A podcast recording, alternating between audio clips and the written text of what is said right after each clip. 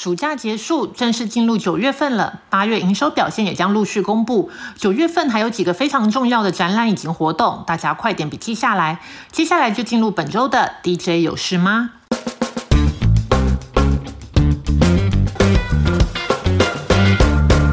美股的部分，根据永丰金美股分析师指出，八月份美股在科技股领先转弱之后，美股全面回档，特别是在汇率调降美国整体债信平等之后，美股出现一轮快速下杀。但在 NVIDIA 公布超强的财报以及鲍威尔的公开演讲后，美股出现了止稳的现象。根据鲍威尔的公开演讲以及七月底的 FOMC 会后记者会等等发言，鲍威尔给未来再次升息设定了非常严格的条件，像去年。一样的疯狂升息已经过去。展望后市，永丰金认为 S M P 五百指数从七月中下旬以来的回档，极大可能已经结束。只要美国公债殖利率不再快速走高，九月份美股极可能盘间向上。十月份再观察 F O M C 是否升息，以及升息循环是否已经结束。在热门族群的部分，根据 XQ 全球赢家的选股，我们选出类比 IC 以及生化假指标。其中类比 IC 在 IC 设计当中算是修正比较久的族群，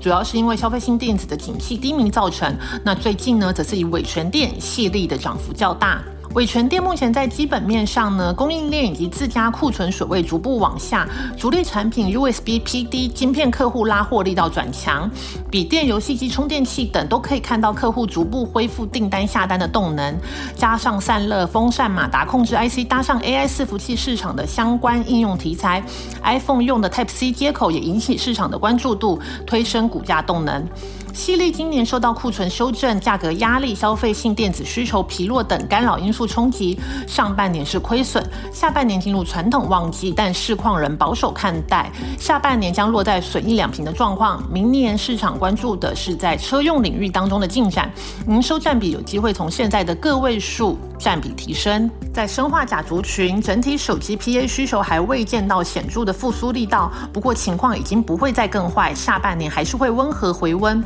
族群涨幅中，以全新以及全讯贡献较多。全新是上游的累晶厂，掌握了美系三大 IDM 的客户。下半年除了苹果手机旺季，全新也在某一家的 IDM 客户的供货份额有所提升。再加上光电子在资料中心光收发模组的订单明显增温，预期下半年会优于上半年，明年的展望也趋正向。全讯则是国防应用为主的生化甲业者，产品应用在飞机、卫星、雷达相关。受惠近期国防概念股的拉抬之下，也带动全讯的股价。也由于国防合约掌握度较高，目前订单能见度已经可以看到二零二四年年底，预计下半年会优于上半年，明年的营收动能也是正向看待。在下周大事的部分，下周半导体产业的重要展览——二零二三年国际半导体展 （Semicon） 将登场。九月五号的展前记者会，即会邀请日月光执行长吴田玉、环球晶圆的董事长徐秀兰发表半导体的产业前景以及市况，还有全球的布局战略。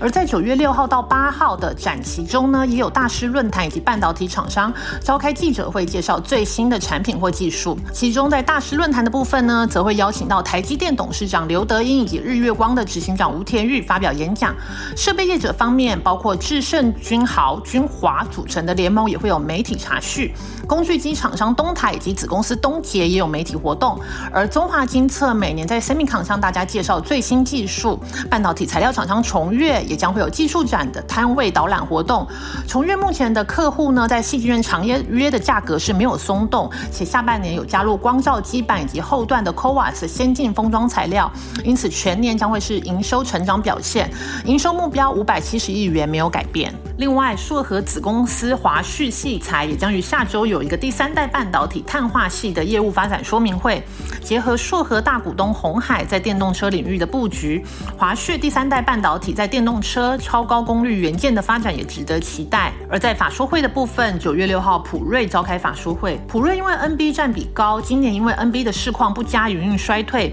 但第三季是传统旺季，还有新机备货潮，营运表现增温。除此之外呢，市场也看好普。瑞的车用产品将逐步放量贡献，有助于分散集中于消费性电子产品的风险。九月六号在 Semicon 的档期中呢，台办也将召开法说会。整体来看，台办下半年以车用需求为主，但客户群比亚迪因为市场竞争大，销价竞争，所以量虽然没有掉，但单价受到影响。而且消费性电子仍然疲弱，整体下半年营收仍保守看待，下半年相对上半年可能持平。九月四号还有靶材厂商光阳科法说，目前主要应用的硬碟客户需求相对保守，客户仍在去化库存，但前端半导体的订单维持稳健。今年底前端半导体的供缴收入将占整体供缴收入的十 percent。而且虽然硬碟产业短期来看需求尚未恢复，但随着云端时代的来临，资料中心对于冷资料储存需求将会日益庞大。光阳科提供靶材给硬碟，长期仍会带动市场